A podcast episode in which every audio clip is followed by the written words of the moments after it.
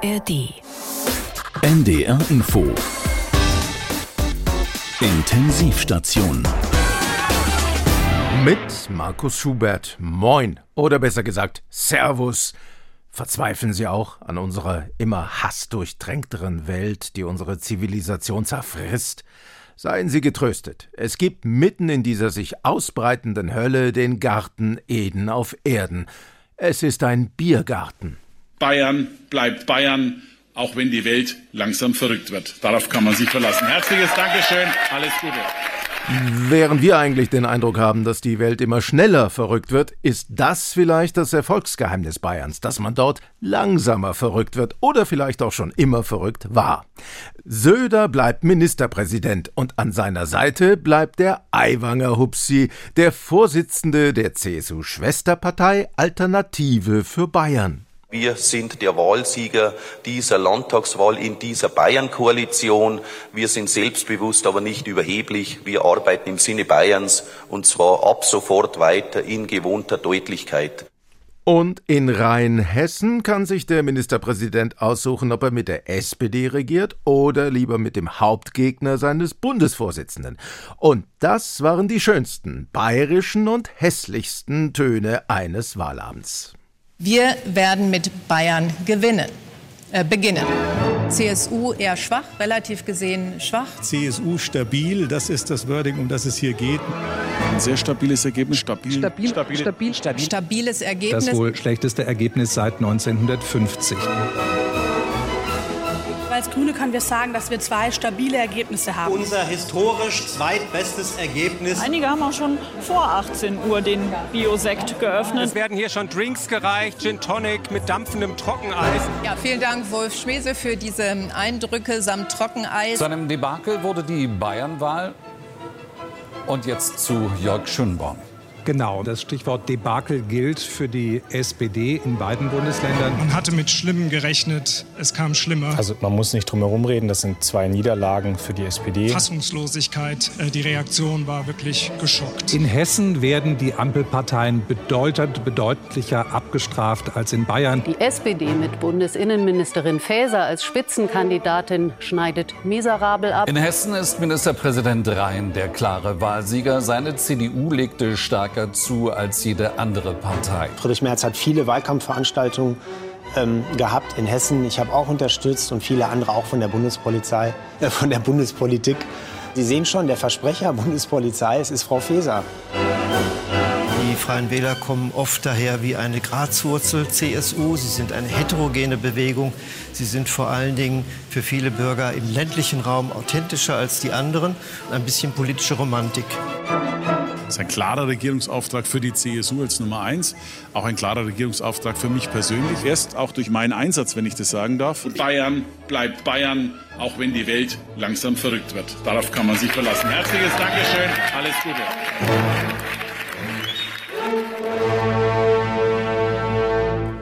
Der Verlierer des Wahlabends, an dem ein Rechtsruck durch Deutschland ging, sind alle Ampelparteien und die Rotlichtpartei des Kanzlers zuallererst. In Bayern ist die 5%-Hürde bald ein Thema für die fünftstärkste Partei SPD. Die Hessen haben Nancy Faeser eindrucksvoll als Bundesinnenministerin bestätigt. Die SPD hat dort jeden vierten ihrer Wähler verloren und keinen Wahlkreis direkt gewonnen. Wie soll das weitergehen mit der Partei des Kanzlers? Muss die SPD jetzt auch noch populistisch werden? Wird das Regieren problematisch bleiben? Wie gut, dass Kanzler Scholz die Niederlage nicht selbst erklären muss, sondern dafür eine Fachkraft hat. SPD-Chefin Saskia Esken, exklusiv für die Intensivstation. Lassen Sie mich gleich etwas vorneweg sagen. Die SPD war schon immer eine Partei, die sich für Randgruppen und Minderheiten einsetzt. Deswegen möchte ich mich an dieser Stelle zunächst einmal bei den Wählerinnen und Wählern in Bayern und Hessen bedanken, die uns mit ihrer Stimme zur Randgruppenpartei gemacht haben. Und ja, das Ergebnis ist nicht gut, in Teilen sogar ausgesprochen schlecht. Aber es ist immer noch weitaus besser, als es die vorausgesagt haben, die uns ein noch schlechteres Ergebnis prognostiziert hatten. Das muss an dieser Stelle einmal festgehalten werden. Wir als SPD sind mit der durch diese Wahlen entstandenen Situation natürlich nicht zufrieden. Und das ist auch gut so. Denn hier steht die SPD in einer großartigen Tradition. Die Sozialdemokratische Partei Deutschlands wurde von Menschen gegründet, die mit der damaligen Situation unzufrieden waren und sie ändern wollten. Und auch heute steht unsere Partei in eben dieser Tradition und Nachfolge. Wir sind unzufrieden und würden sogar gern etwas ändern, wenn man uns nur ließe. Man lässt uns aber nicht. Stattdessen folgen zahlreiche Wähler den populistischen Rattenfingern von der AfD. Unserer Partei und vor allem unserem Kanzler Olaf Scholz ist jeglicher Populismus fremd. Kaum ein Kanzler oder auch eine Kanzlerin war je so unpopulär, äh, falsches Wort. Ich meine so unpopulistisch wie Olaf Scholz. Das sieht man ja auch im direkten Vergleich. Die Populisten bieten für komplexe Probleme einfache Lösungen und schreien diese laut heraus. Olaf Scholz hat sogar für einfache Probleme sehr komplexe Lösungen, aber er behält sie für sich. Das mag bei großen Teilen der potenziellen Wählerschaft nicht gut ankommen. Ja, das mag sogar zu den aufgetretenen Stimmverlusten geführt haben. Aber wenn das der Preis für eine konsequente Haltung ist, dann sind wir bereit, diesen zu zahlen. Und es gibt ja auch positive Entwicklungen in diesem Zusammenhang. Die Menschen in Hessen haben mit ihrer Abstimmung dafür gesorgt, dass Nancy Faeser ihr Amt als Innenministerin weiterhin ausüben kann. Obwohl es mit der entsprechenden Zahl von Stimmen ein leichtes gewesen wäre, sie als Ministerpräsidentin nach Wiesbaden zu schicken. Dieses Vertrauen in die Bundespolitik bestärkt uns in dem Vorhaben, unser Land in unserem ganz besonderen Deutschlandtempo in eine neue Zukunft zu führen.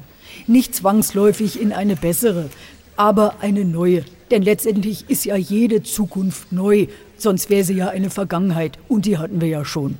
Dies wollte ich an dieser Stelle in aller Klarheit noch einmal gesagt haben. Ich danke Ihnen. I'm a loser. I'm a loser.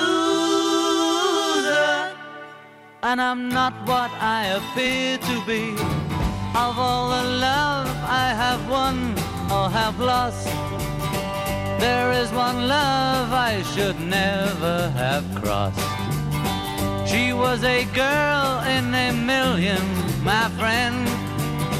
I should have known she would win in the end. I'm a loser, and I lost someone who's near to me. I'm a loser, and I'm not what I appear to be. Although I laugh and I act like a clown.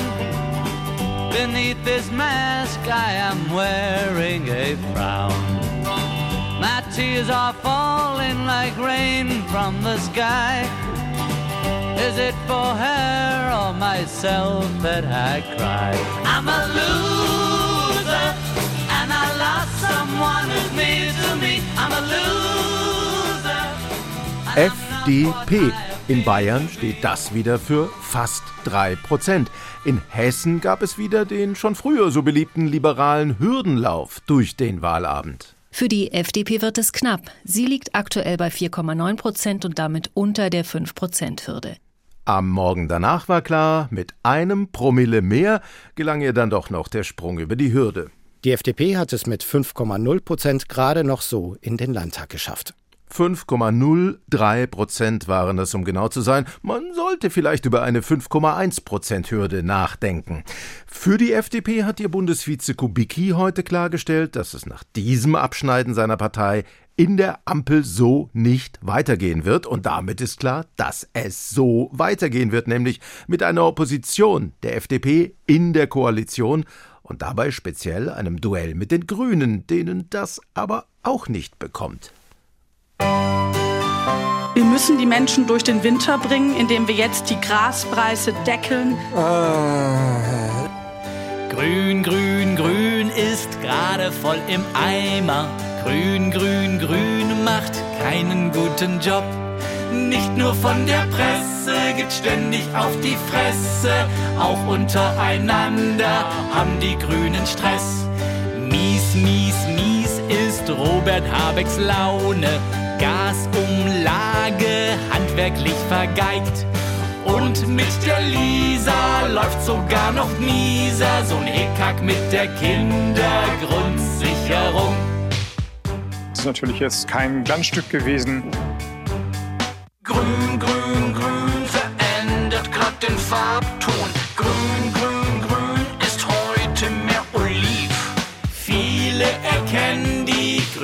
Nicht mehr wieder weil sein Schatz ein Stahlhelm ist. Oh, Annalena will was sagen. Vor wenigen Tagen war ich vor Ort in Lebedinsk nahe der Kontaktlinie in der Ostukraine. Von gelb, gelb, gelb lassen sie sich übern Tisch ziehen. Schwarz, schwarz, schwarz sehe ich für die nächste Wahl. Selbst die Klimakids sehen die Grünen schon als Witz. Und die Annalena schießt den nächsten Bock. Die Digitalisierung des Klassenzimmers. Ein extra drei Song und die nächste Sendung der Kolleginnen und Kollegen mit Christian Ehring im Studio am Donnerstag, 12. Oktober, 22.50 Uhr im ersten. Die Deutschen wollen die Ampel nicht. Sie wollen die Ampel weghaben, die sie vor zwei Jahren eigenhändig angekreuzt haben. Und spätestens nach diesen beiden Landtagswahlen ist klar, diese Ampelkoalition ist eine Fehlkreuzung. Die Ampelkoalition führt in die Sackgasse der politischen Evolution. Aber die neuen Wahlergebnisse haben bereits eine Lawine losgetreten. Seit wir heute Morgen unsere Ampel abgeschafft haben, funktioniert die Kommunikation im Dorf wieder reibungslos. Das hören Sie ja. Ey, jetzt weichst du, blöde Sau! Ich war zuerst da, Arschloch! Wenn du mich nicht vorbeilässt, dann ramm ich dir den Schraubenzieher in die Fresse! Ach, was? So muss das doch sein. Jetzt gilt endlich ganz simpel wieder rechts vor links, wie sich das gehört. Und wir sagen endlich wieder ganz klar, ohne jegliches Gendern und politische Korrektheit, was Sache ist. Wir holen uns unser Dorf zurück. Der parteilose Bürgermeister Hans Pummelgruber persönlich hat um Punkt 6 Uhr morgens hier in Schneckterheide die Metallsäge angesetzt und die einzige Ampel des Dorfes abgesägt. Verbotspolitik solle es in Schneckterheide nicht mehr geben, sagt der Bürgermeister. Die Wahlergebnisse in Bayern und Hessen hätten eindeutig gezeigt, was die Niedersachsen wollen. Genau, hier bei uns kann jetzt jeder machen, was er will, wenigstens solange es die Nachbarn oder wie hier an der Kreuzung die anderen Autofahrer nicht stört. Ja, was wen stören könnte, ist eventuell natürlich sehr unterschiedlich, deswegen darf vielleicht doch das eine oder andere mal nicht erlaubt sein, aber verbieten wollen wir nichts mehr. Eventuelle logische Widersprüche in dieser Aussage möchte Bürgermeister Pummelgruber nicht diskutieren. Logik sei zu mathematisch. Das wollten die meisten Menschen nicht. Das Zusammenleben könne man doch wie früher problemlos im Wirtshaus mit einer täglichen Prügelei koordinieren, was im Übrigen die Bürokratie vermindere und die Kosten senke. Doch nicht alle sind von diesem Vorstoß restlos begeistert. Ja, heute in aller Früh haben die bei mir geklingelt und sie haben gesagt, die Blumenampel muss weg das ging mir dann doch zu weit und ich, ich hab mit Opas Krückstock gedroht. Aber die haben die Blumenampel einfach runtergerissen. Unser Dorf ist ampelfrei, haben alle gerufen. Die waren ja mit Mistgabeln bewaffnet. Rentnerin Ilse Schrumpf ist bekümmert. Zwar sei auch sie der Meinung, dass die Inflation, die die Ampelregierung gesetzlich verordnet habe, nachdem sie unverständlicherweise die Nord Stream Pipeline gesprengt habe, vollkommen unnötig sei. Aber die radikale Initiative des Bürgermeisters betrachte sie mit einer gewissen Skepsis. Die sind dann gleich weiter in die Grundschule. Da filzen sie jetzt die Bücher, habe ich gehört, und schwärzen alle Worte wie Hampelmann oder Pampelmose und so. Ja, das Wort Ampel will hier eben keiner mehr hören, in keiner Form. Da muss man konsequent sein. End oder weder, sage ich immer. Danke für Ihren Besuch. Verschwinden Sie jetzt mal dahin, wo Sie herkommen. Sie gehören ja nicht zu uns hier in Schneckterheide, oder? Sagt Bürgermeister Hans Pummelgruber und schiebt mich beiseite, um einen der Autofahrer zu ermahnen. Trampel sei als Schimpfwort in Schneckterheide zwar nicht verboten, aber nicht mehr erlaubt. Does that make me crazy? Does that make me crazy? Does that make me crazy? Probably.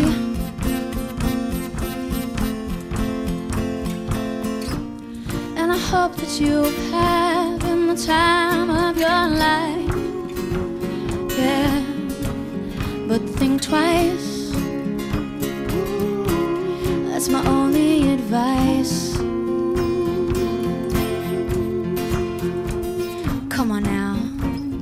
Who do you, who do you, who do you think you are? Huh. Bless your soul. You really think you're in control? Well, I think you're crazy. I think you're crazy. Es gibt immer mehr Wähler, die wollen sich irgendwas zurückholen. Ihr Dorf oder sonst irgendwas von früher, als bekanntlich alles besser war. Sie wollen Frauen wieder folgenlos begrapschen können, Witze über Minderheiten erzählen, Fleisch grillen bis zum Herzinfarkt, mit 200 über die Autobahn oder, und da kommen wir zum Thema, endlich wieder im Auto rauchen. Moment, werden Sie sagen, Zigarettenanzünder und Aschenbecher sind zwar in den meisten Autos dem USB-Ladestecker und der Handyschale gewichen, aber rauchen darf man im Prinzip am Steuer. Das wollte Gesundheitsminister Lauterbach aber per Änderung des Bundesnichtrauchergesetzes ändern, damit Kinder und Schwangere im Wageninneren nicht mehr geräuchert werden dürfen. Aber das wäre eine übermäßige Beschränkung der Freiheitsrechte, fand, Sie ahnen es, die FDP und baute die Kindersicherung aus den Fahrzeugen wieder aus, sozusagen per Bundesraucher-Nichtgesetz. Guten Tag, allgemeine Rauchkontrolle. Jo, da sind Sie bei mir richtig. Ich rauche immer im Auto. Ja, ich wollte Ihnen aber eigentlich davon abraten. Hä? Wieso das denn? Ich werbe für das Autorauchverbot, weil das für Kinder und Schwangere gefährlich ist. Studien haben erwiesen. Jo, sehen wir hier Kinder? Nein, ich kann ja nicht sehen, bei dem Nebel in Ihrem Fahrzeug. Hier ist nur meine Frau und die ist nicht schwanger. Aha, und woher wollen Sie das so genau wissen? Das darf doch nicht wahr sein. Wiedersehen! Mein Gott, dieser Qualm. Wieder drei Wochen salzarme Ernährung umsonst. Guten Tag, allgemeine Rauchkontrolle. Moment mal, ich kenne Sie. Sind Sie nicht der eine vom Großstadtrevier? Nein, ich bin der andere von der Bundesregierung. Ich wollte Sie aufklären, dass Passivrauchen schädlich ist für Ihre Mitfahrer. Wie meine Mitfahrer? Ja, die zwei da hinten gehören zu einer vulnerablen Gruppe. Das sind zwei Labradudel. Ja nun, man sagt doch, das letzte Kind hat immer Fell. Also ein Benehmen haben die Leute. Guten Tag, allgemeine Rauchkontrolle. Ach nee, der Herr Lauterbach. Ich werbe heute für das Rauchverbot im Auto beim Mitführen vulnerabler... Ich weiß, ich habe den Quatsch ja selbst abgelehnt. Sind Sie FDP? Allerdings. Und Autofahrer und Raucher. Ihr Rauchverbot im Auto würde brutal in meine Freiheitsrechte eingreifen. Ja, und was ist mit den Rechten Ihrer Kinder? Jedes Kind hat ein Recht auf quarzende Eltern. Ja, aber Studien belegen eindeutig die Gesundheitsgefährdung durch Passivrauchen. Ach, Herr Lauterbach, Vernunftsentscheidungen auf Faktenbasis sind ideologisch. Das wissen wir doch schon vom Tempolimit. Ja, aber... Jeder darf sich selbst gefährden, wie er will. Das gebietet die Technologieoffenheit. Ja, aber Ihre Kinder da hinten... Hey ja. Kinder, wollt ihr lieber zu Fuß gehen oder mitfahren? Auto fahren, Auto Sehen Sie, fahren. so geht Demokratie, Herr Lauterbach. Also jetzt reicht es mir aber bald. Guten Tag. ich- Entschuldigung, haben Sie mal Feuer für mich?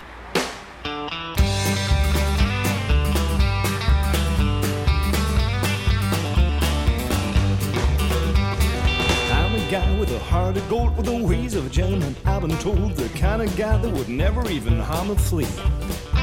But if me and a certain character met the man who invented the cigarette, I'd murder that son of a gun in the first degree. Now it ain't cause I don't smoke myself, and I don't think it'll hurt my health. I've been smoking for 25 years, ain't dead yet. Ha. But them nicotine slaves are all the same at a patent party or poker game. Everything's gotta stop where you have that cigarette, yeah. Smoke, smoke, smoke that cigarette.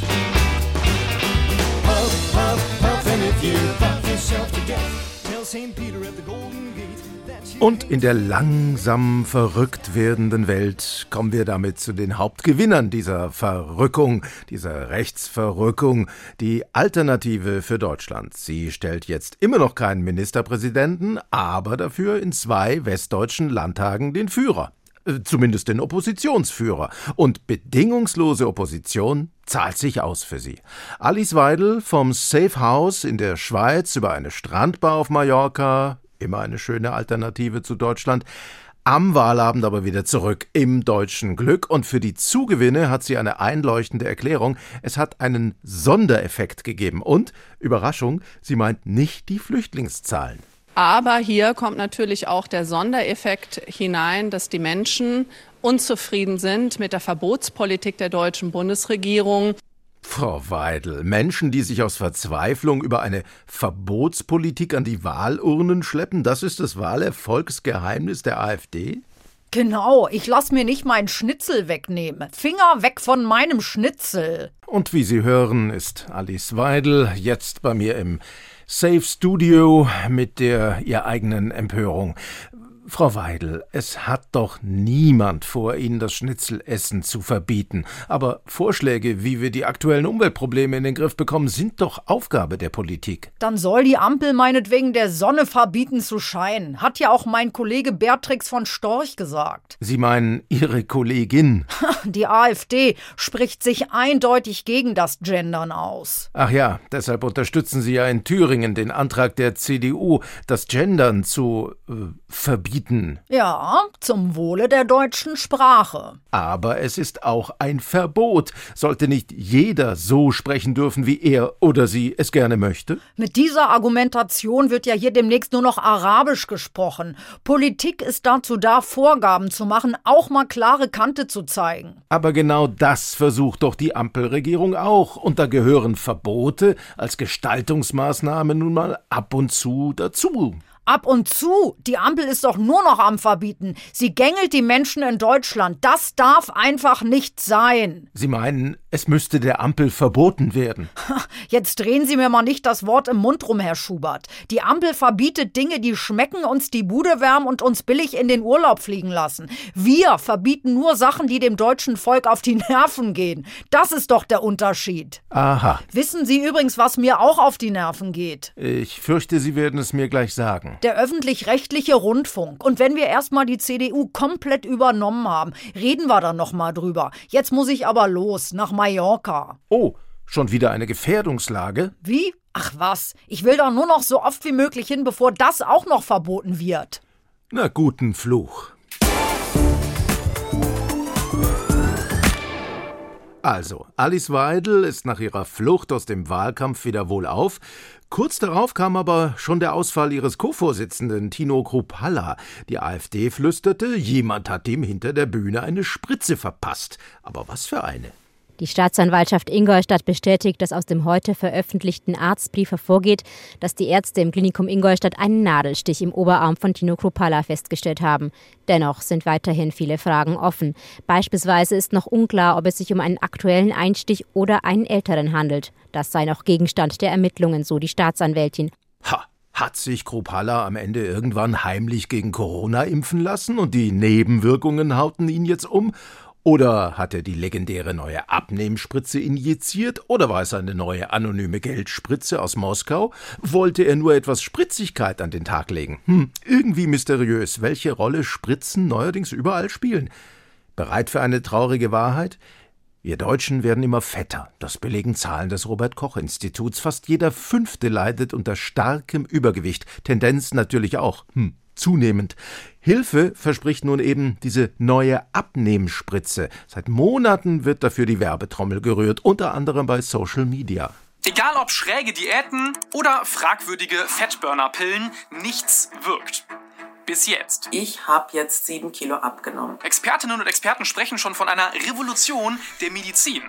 Aber nicht nur bei Facebook, Instagram und Co. ist die Abnehmspritze voll im Trend, auch bei der Deutschen Adipositas Gesellschaft. Deren Präsident, Professor Jens Aberle, ist großer Fan und setzt sich bei nahezu jeder Gelegenheit lautstark für die Verwendung ein. Da liegt die Dosis fest und dann sticht man sich sozusagen in das äh, Unterhautgewebe, drückt hier oben drauf, zählt bis 10 und das war's. Und das macht man einmal in der Woche. Und dadurch kommt es zu einer Gewichtsreduktion. Ja, vor allem das Präparat Vegovi vom dänischen Pharmahersteller Novo Nordisk hat's ihm angetan. Aber warum denn bloß? Hm. Manja Dannenberg von der Initiative Unbestechliche Ärztinnen und Ärzte hat da so eine Vermutung. Wenn man ein bisschen äh, sich mal die Hintergründe anschaut, dann weiß man, dass äh, er selbst regelmäßig für die herstellende äh, Firma Novo Nordisk Vorträge hält oder auch als Berater tätig ist. Und das ist hier sogar noch ein Sonderfall, die Adipositas Gesellschaft eine große Spendensumme erhalten hat von dieser Firma. Also man hier überhaupt nicht von einer Unabhängigkeit sprechen kann. Aha, Da gab's für den Präsidenten der Deutschen Adipositas-Gesellschaft also nicht nur das Infoblatt zur Abnehmspritze, sondern obendrauf auch noch eine fette Geldspritze. Interessant. Aber irgendwie hat er ganz vergessen, allen davon zu erzählen. Vorsatz? Bestechung? Nein. Recherchen der NDR Info Intensivstation zeigen, der Mann kann gar nichts dafür. Auch an ihm wurde offenbar eine ganz neue Spritze getestet. Die Vergesslichkeitsspritze. Er gilt als ihr größter Erfolg, ohne davon zu wissen. Olaf Scholz. Wieder hat sich Scholz an vieles überhaupt nicht erinnert. Herr Scholz erinnert sich nicht. Er erinnert sich nicht. Er habe keine Erinnerung. Der Kanzler bleibt also dabei, er kann sich nicht erinnern. Aussagen, Situationen und unbequeme Wahrheiten. Immer wieder können sich führende Politiker an nichts erinnern, weltweit. I have no recollection of this comment. Ist mir auf alle Fälle nicht erinnerlich. Zufall oder kalkuliertes Vorgehen eines großen Pharma-Riesen. Samstag, 7. Oktober 2023. Ein Whistleblower spielt der Redaktion mehr als 11 Millionen Dokumente zu. Es geht um ein pharmazeutisches Präparat, das zu kurzzeitigen Erinnerungslücken führen soll. Der Deckname Projekt Amnesia. Unsere Recherchen führen uns ans andere Ende der Welt, nach Fisselhövede. Dort treffen wir Carsten M. Er möchte unerkannt bleiben, um uns so Einblicke zu gewähren in unerlaubte Menschenversuche. Naja, so eine Vergesslichkeitsspritze lässt sich halt schwer an Tieren testen. Und deswegen haben wir sie möglichst öffentlichkeitswirksam an Menschen getestet. Hillary Clinton war die erste, damals mit ihrer E-Mail-Affäre vor der Wahl und es hat bestens funktioniert. Ortswechsel, Washington, D.C. Hillary Clintons Ehemann und früherer US-Präsident Bill Clinton erinnert sich an das rätselhafte Verhalten seiner Frau. Auf einmal wusste sie nicht mehr, dass ein C für confidential, also für vertraulich steht. Das ist doch glasklar. Aber ich habe mir nichts weiter dabei gedacht. In mehr als 30 Jahren Ehe vergisst sie auch immer wieder, wie ich mein Frühstücksei esse. Unsere Recherchen belegen, schon seit vielen Jahren wird das Amnesiepräparat immer wieder unerlaubt an Menschen getestet, auch in Deutschland. Uli Hoeneß, Christian Wulff, Annette Schawan und Karl Theodor zu Gutenberg wurden ungefragt zu Versuchskaninchen. Plagiatsaffären. Quellen vergessen? Von wegen. Das ist alles Projekt Amnesia. Es ist schrecklich, aber auch genial.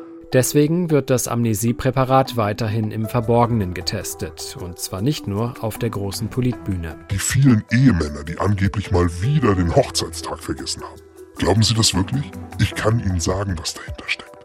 Projekt Amnesia. Ganz einfach. Konfrontiert mit den Vorwürfen streitet die Pharmaindustrie jegliches Wissen und Beteiligung an der Vergesslichkeitsspritze ab. Man könne sich an ein solches Präparat einfach nicht erinnern.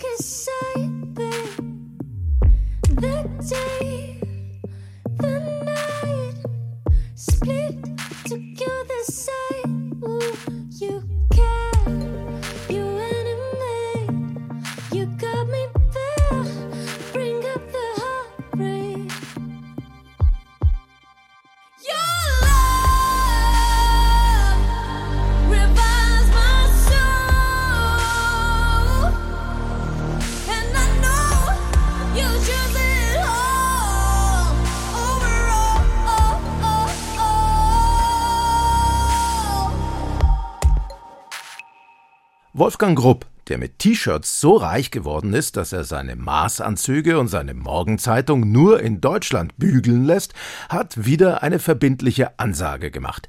Wenn ich zu allem Ja sage, egal ob zur Vier-Tage-Woche oder zur Work-Life-Balance, darf ich mich nicht wundern, wenn immer mehr gefordert wird. Und es wird noch besser, wenn einer zu Hause arbeiten kann, ist er unwichtig. Je mehr die Leute studiert haben, desto mehr Homeoffice wollen sie. Aber bei mir könnten sie sich dann auch gleich arbeitslos melden, weil sowieso keiner merkt, ob sie arbeiten oder nicht. Ein schlimmer Verdacht. Deutschlands vormals bester und vermeintlich sozialster Chef, ein eiskalter Businessman? Was hat Grupp so stark verändert? Wir sprechen mit einem, der es wissen muss. Wir haben Grupps langjährigen besten Mitarbeiter im Marketing zu Hause besucht und ihn gefragt, warum er seit kurzem nicht mehr bei dem schwäbischen Modekonzern angestellt ist. Burladingen auf der Schwäbischen Alb. Hausbesuch bei einem Marketing-Idol. Hallo, Fans? Äh, hallo, Herr Trigema Affe? NDR Intensivstation. Dürfen wir reinkommen? Sorry, hab nicht aufgeräumt. Kein Problem. Leere Schnapsflaschen, überquellende Aschenbecher. Auf dem Boden liegen Bananenschalen herum. Wie hat sich Ihr Leben in den letzten Wochen verändert? Die Kündigung war ein Schock. 33 Jahre in der Firma und das ist der Dank. Seit 1990 arbeitet Trigema Affe als Markenbotschafter bei Trigema. Der Wolfgang war immer ein fortschrittlicher Unternehmer. In den 90ern haben alle anderen noch Tierversuche mit Affen gemacht. Aber der Wolfgang hat mir Arbeit gegeben, mich vom Baum geholt. Das war affenstark. Die Spots machen Trigema bundesweit bekannt. Doch auch Trigema geht mit der Zeit. 2018 wird der echte Affe durch einen animierten ersetzt. Plötzlich hieß es, Tiere in der Firma, das geht nicht mehr. Hygiene- und Sicherheitsstandards. Lächerlich. Zeigen Sie mir einen Menschen, der je auf einer Bananenschale ausgerutscht ist. Einen. Doch Familienunternehmer Grupp sorgt für seine Mitarbeiter. Ich dachte damals, jetzt ist es vorbei. Aber der Wolfgang meinte, ich kann weiter Aufsager produzieren im Homeoffice. Und was war, was war Ihr Gefühl zu diesem Vorschlag? Dankbarkeit. Grupp lässt in der Wohnung des Mitte 30-jährigen Primaten ein professionelles Tonstudio einbauen. Heute wissen wir, das war der Anfang vom Ende. Am Anfang kam Wolfgang Grupp noch persönlich zu Besuch. War immer lustig, wenn der Gruppi da war. Wir haben dann Donkey Kong gespielt oder über seine Kinder gelästert. Aber irgendwann gab's nur noch ein Thema. Trigema Affe erzählt uns, Ende 22 kam Grupp mit den Lehren des Unternehmers Elon Musk in Kontakt. Da habe ich gemerkt, wie es in ihm arbeitet. Elon hier, Elon da. Und heute nennen sie ihn den Elon Musk von der Schwäbischen Alb. Musk hatte Homeoffice in seinen Betrieben Tesla und Twitter verboten. Grupp ist beeindruckt. Anfällig für radikale Ideen? War früher nie. Verschroben, ja, aber ein Tierfreund. Damals. Im Oktober 2023 wird Trigema Affe gekündigt. Schriftlich. Begründung Homeoffice. Die Schwäbische Alb hat Grupp inzwischen gekauft und in Cotton Valley umbenannt. Wie, wie verbringen Sie Ihre Tage seit dem Kündigungsschreiben? Saufen. Saufen und Banane schälen hauptsächlich. Wenn Sie Herrn Grupp noch etwas sagen könnten, was wäre das? Lass die Mask-Ideen fallen, B bitte Wolfgang.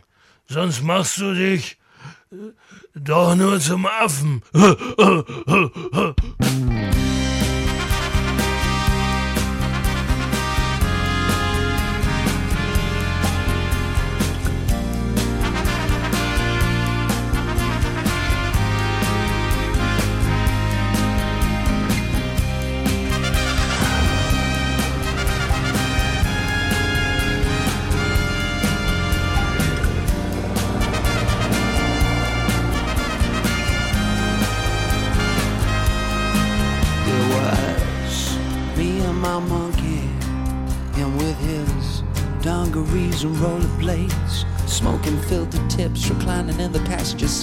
supercharged jet black Chevrolet.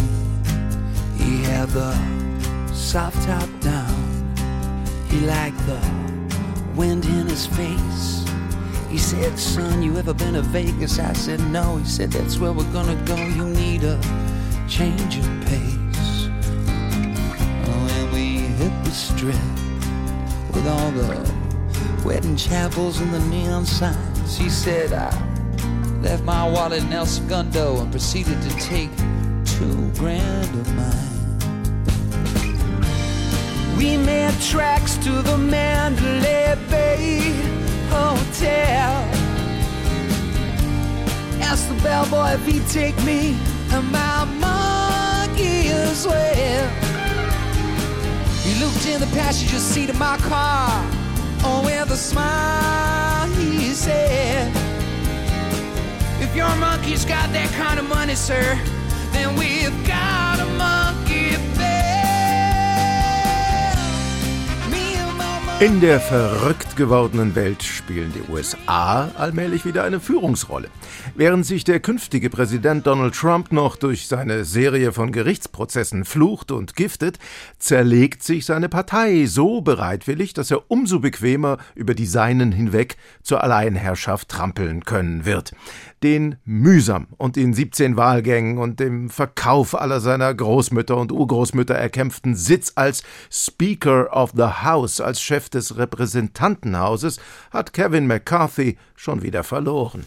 The office of Speaker of the House of the United States House of Representatives is hereby declared vacant. Das war ein Hammer. Ein Senator hat McCarthys Abwahl beantragt und mit einer Handvoll gleichgeunnsinnter Rechtsradikalen und den Demokraten in der House durchgezogen. Matt Gates. Hier unsere Laudatio auf den besten ultramännlichen Schmierenkomödianten in einer Schurkenrolle. In den USA lieben sie Antihelden. Männer, die so richtige Drecksäcke sind, aber mit ihrer harten Art America beschützen. So wie den Terminator oder Bruce Willis in Stirb langsam. Jetzt scheint es in den USA die Demokratie zu sein, die gerade langsam stirbt. Und der neue Antiheld heißt Matt Gates. Was Sie über den Mann wissen müssen, der im Kongress den Vorsitz seines Parteikollegen McCarthy terminated hat, das erfahren Sie jetzt. Der Republikaner Matt Gates wurde 1982 in Hollywood geboren. Allerdings nicht in der kalifornischen Traumfabrik, sondern einem gleichnamigen Städtchen in Florida. Florida, zur Erinnerung, das ist der Bundesstaat, in dem unter anderem Disney-Filme oder Schulbücher mit Texten von Shakespeare verboten wurden, weil sie Kinder verwirren und gay machen cool und normal halt. Das mit dem falschen Hollywood passt aber auch ganz gut, denn Gates selbst ist auch bloß ein billiger Abklatsch seines berühmten Vorbilds Donald Trump. Für ihn tut der Mann, den sie auch Trumps Terrier nennen, im Prinzip alles. Er ging mit der Lüge von Trumps geklautem Wahlsieg auf Tour, behauptete, die Antifa stecke hinter dem Sturm aufs Kapitol und er schlug Trump für den Friedensnobelpreis vor. Ist so viel gleichgeschlechtliche Arschkriecherei bei Republikanern nicht verpönt? Nun ja, ansonsten liest sich Gates Bildungsbiografie wie die eines gewöhnlichen Burschenschafters einer mittelmäßigen deutschen Uni. Politikwissenschaft und Jura studiert, um es sich dann mit Ende 20 in der Politkarriere gemütlich zu machen. Natürlich darf auch ein Podcast nicht fehlen. Da tritt er regelmäßig beim ultrarechten Verschwörungstheoretiker Steve Bannon auf. Glauben Sie mir, dieser Beitrag hätte dreimal so lang werden können. Aber belassen wir es doch bei folgendem Fun Fact. Matt Gates wurde vorgeworfen, Sex mit einer 17-Jährigen gehabt zu haben und gegen seinen Anwaltspartner ermitteln Bundesbehörden in mehr als 30 Fällen wegen Mädchenhandels und Prostitution Minderjähriger. Ein schlechtes Ende für dieses Stück wäre zu fragen, Gates noch? Aber das wäre zumindest eine Pointe. Die politische Entwicklung in den USA hat offenbar keine.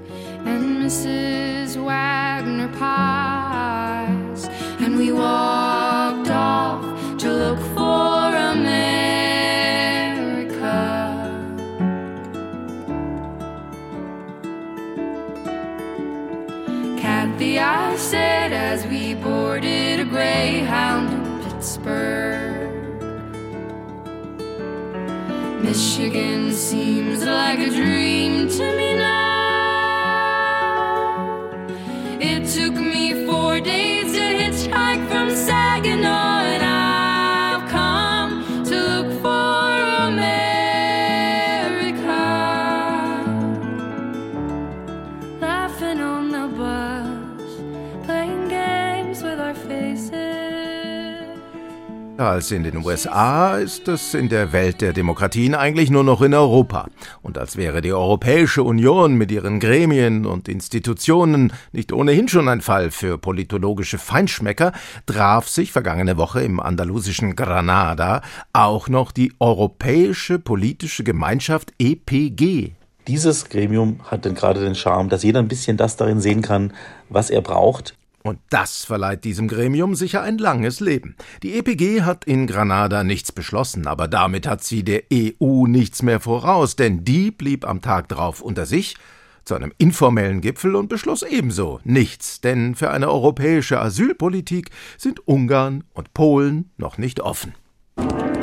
EPG ist die Abkürzung für Europäische Politische Gemeinschaft, der praktisch alle europäischen Länder angehören, die auch am ESC teilnehmen. Vereinfacht könnte man auch sagen, ungefähr alle außer Russland, was Sinn und Zweck der EPG hinreichend präzise beschreibt. Die EPG ist übrigens nicht zu verwechseln mit dem EPG, das ist eine nützliche Funktion am Fernseher. EPG-Mitglieder sind übrigens auch Mitglieder des Europarates, nicht zu verwechseln mit dem Europäischen Rat. Außerdem ist die EPG eine NGO, was wiederum die Abkürzung ist für Nie gehört Organisation und nicht zu verwechseln mit NGO. Die meisten europäischen Abkürzungen beginnen übrigens mit E, was es vor allem für Laien unnötig kompliziert macht. Beispiele. Die EBU veranstaltet den ESC, bei dessen Punktevergabe sehr viel EDV zum Einsatz kommt, die aber mit Europa im engeren Sinne nichts zu tun hat. Verwechslungsgefahr besteht zwischen der Europäischen Weltraumorganisation ESA, dem ESAS, dem Europäischen System für die Anrechnung von Studienleistungen, und der ESAF, der erweiterten Strukturanpassungsfazilität. Sowie zwischen ESMA, ESTA und EFTA, EFSA, EUFA, EUSA, EMSA, EMA und EUA. Völlig unnötigerweise hinzukommen die Europäische Eisenbahnagentur ERA, die Europäische Reisezugfahrplankonferenz EFK sowie die Eisenbahnverkehrsordnung EVO, die aber nur in Deutschland gilt. Hinzu kommt die EVG, nicht zu verwechseln mit der EKD, das ist das mit der Käsmann. Keine Abkürzungen gibt es übrigens für die beiden wichtigsten europäischen Institutionen, Emmanuel Macron und Ursula von der Leyen, die aber dafür einerseits als einzige in dem ganzen Bums das Sagen haben und andererseits in den jeweiligen Herkunftsländern hervorragende Schießbudenfiguren abgeben. Das Ansehen Europas ist somit gerettet. Auch verwirrend. Zwar gibt es die ESO, die Europäische Organisation für astronomische Forschung in der südlichen Hemisphäre, die Europäische Organisation für astronomische Forschung in der nördlichen Hemisphäre, ENO, existiert hingegen nicht. Gründe hierfür sind nicht bekannt, aber falls Sie auch der Meinung sind, dass die ENO unbedingt gegründet werden sollte, dann sind wir schon zwei. Und wenn noch fünf mitmachen, könnten wir einen EV gründen.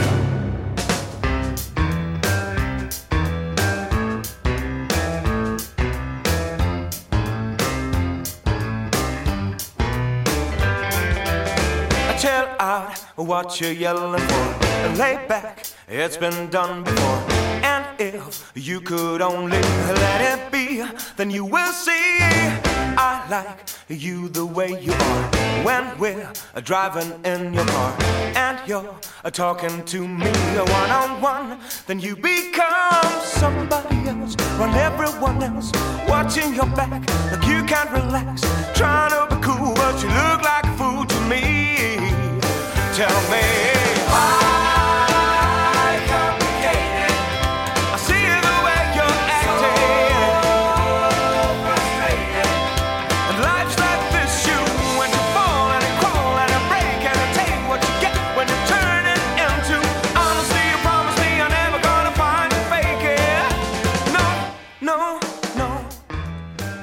Für die Überraschung der letzten Tage hat der Fußball-Weltverband FIFA gesorgt und einfach mal so außerhalb der Reihe mitgeteilt, wo die WM 2030 stattfinden wird, nämlich in Uruguay, Argentinien, Paraguay, Spanien, Portugal und Marokko.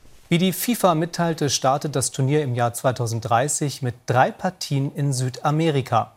Der Großteil des Wettbewerbs wird dann in Marokko, Spanien und Portugal ausgetragen. Das Eröffnungsspiel soll in Uruguay stattfinden. Sie haben richtig gehört. Die WM findet in sechs Ländern auf drei Kontinenten statt.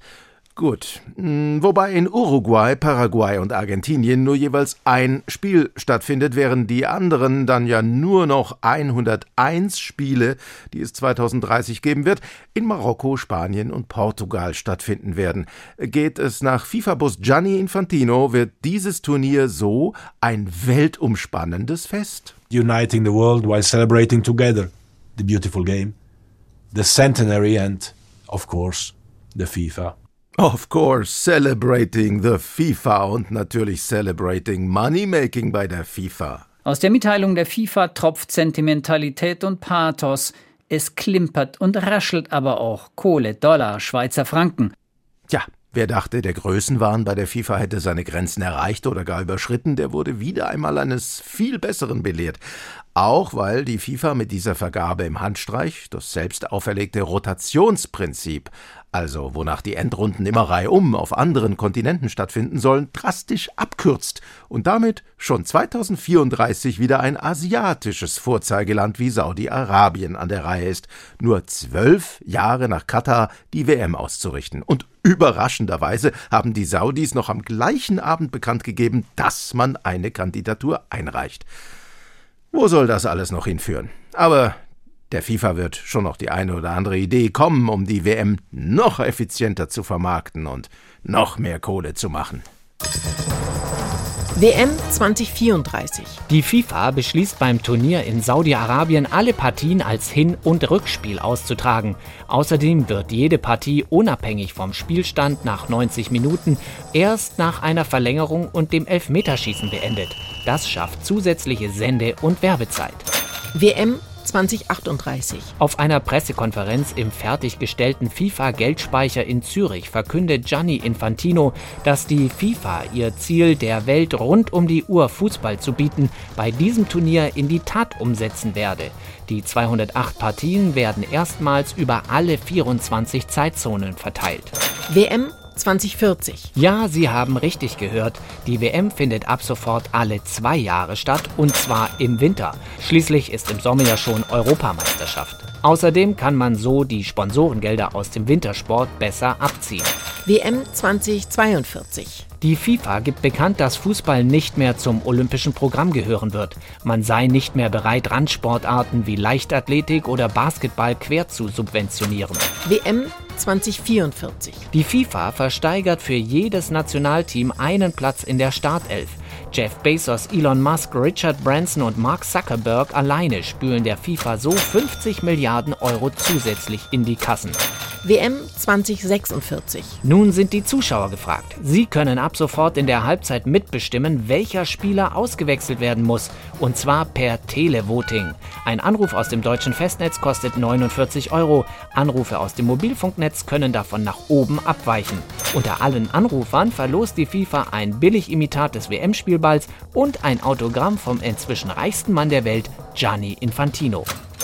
WM 2048. Das Eröffnungsspiel soll erstmals auf dem Mond stattfinden.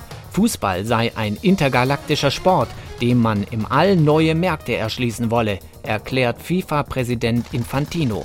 Außerdem bezahlten die Fernsehsender schon lange Mondpreise für die Übertragungsrechte. Daher sei man ihnen auch ein Spiel auf dem Mond schuldig. Neue WM-Hymne wird Der Mond ist aufgegangen. Na dann, gute Nacht, Fußball. Mehr als 200.000 Menschen sind in den vergangenen Tagen zur Messe Spiel 23 nach Essen gekommen. Da geht es nicht um Computerspiele und Konsolen, sondern um echte Menschen, die sich um klassische Brettspiele versammeln. Auf der Messe ging es auch darum, ob gemeinsames Spielen auch Potenzial für Bildung und Lehre hat. Aber unbedingt, sagen wir. Spielerisch lassen sich auch aktuelle politische Probleme spielend lösen, wie unser Reporter erlebt hat. Ja, hier auf dem Messegelände sind die Besucher verschwunden und die Handwerker sind mit dem Abbau der unzähligen Stände und Präsentationsflächen beschäftigt. Was bleibt, ist ein Trend, der sich hier in Essen gezeigt hat. Während die Welt um uns herum immer gespaltener und aggressiver erscheint, geht es gerade bei vielen Brettspielen um Kooperation. So auch bei einer zeitgemäß überarbeiteten Neuauflage eines wahren Spiele-Klassikers des leider verstorbenen Klaus Teuber die Umsiedler von Katan. Immer noch geht es darum, die Insel Katan zu besiedeln und Handel zu treiben. Neu aber ist, dass in den Häfen Katans ständig Schiffe mit Umsiedlern ankommen, die dann auf die Dörfer und Städte verteilt werden müssen. Die Besitzer der Häfen können dies entweder selbst besorgen oder die Mitspielenden mit Gold und Tauschwaren dazu bringen, die Um- und Neusiedler aufzunehmen. Das Spiel endet mit dem Sieg aller, wenn eine völlig gleichmäßige Verteilung der Siedler erreicht ist und alle ihr Auskommen haben. Soweit die schöne kooperative Idee. Aber für die Mitspielenden ohne eigenen Hafen kann es sich eher lohnen, den eigenen Gewinn zu mehren und sich der Siedlungsproblematik zu verweigern. Ja, sogar zusätzliche Grenzen und Hindernisse zu errichten. Dies führt schnell zu Streit und Missgunst und endete bei einigen Probespielen mit umgeworfenen Spielbrettern und umherfliegenden Dörfern und Straßensteinen. Ein entspannter Spieleabend sieht definitiv anders aus. Da werden die Spielregeln wohl noch einmal neu angepasst werden müssen, wobei die Lizenznehmerverlage aus Polen und Ungarn bereits angekündigt haben, ihre eigenen Regeln machen zu wollen. So dürfte sich die Umsiedler von Katan wohl als Ladenhüter erweisen. Aufmerksamkeit hingegen erweckte das Sammelkartenspiel Limit aus dem bayerischen Verlag Markus Spiele MS. Hier geht es darum, möglichst viele fremde Karten auf verschiedene Stapel zu verteilen. Sobald die Gesamtsumme allerdings die magische Obergrenze von 200.000 erreicht, hat der nächste zum Zug kommende Mitspieler automatisch verloren. Auf weitgehendes Unverständnis stieß übrigens die Ankündigung des Verlags Fratelli d'Italia aus dem Hause Meloni, das uralte Schiffe versenken in einer neuen Hochglanzversion herausbringen zu wollen. Abschließend noch ein Blick auf den Dauerbrenner aus dem Brüsseler van der Leyen Verlag. Schwarzer Peter erhielt abermals den Preis als beliebtestes Spiel in der Europäischen Gemeinschaft. Und ich bin überzeugt, das wird sich auch bis zur Spiel 2024 nicht ändern.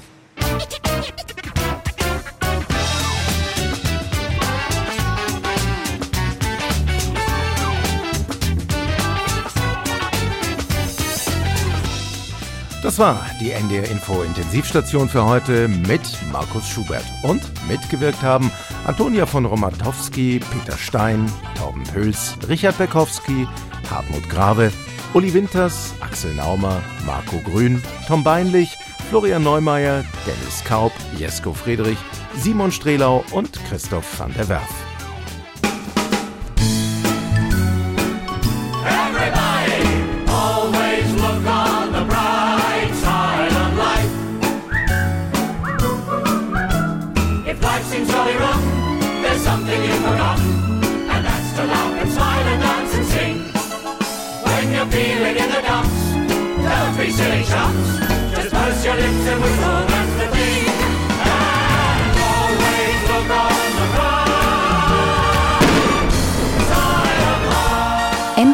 Info Intensivstation. Die Radiosatire.